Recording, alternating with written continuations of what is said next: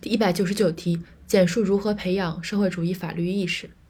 所以，第一是学政治，第二是学法律。一、宣传和灌输马克思主义法律观世界观；二、普法教育。宣传和灌输马克思主义法律观价值观，要求我们自觉抵制封建主义、资本主义法律意识以及其他错误思想的不良影响，以马克思主义为指导，树立正确的法律观与价值观。普法教育要求开展法治宣传，普及法律常识，重视法治教育，加强法学研究，要求广大干部群众掌握一定程度的法律知识，形成学法、知法、守法、用法的习惯，增强主人公责任主主人翁责任感，强化民主意识，坚决同一切犯罪违法犯罪现象作斗争。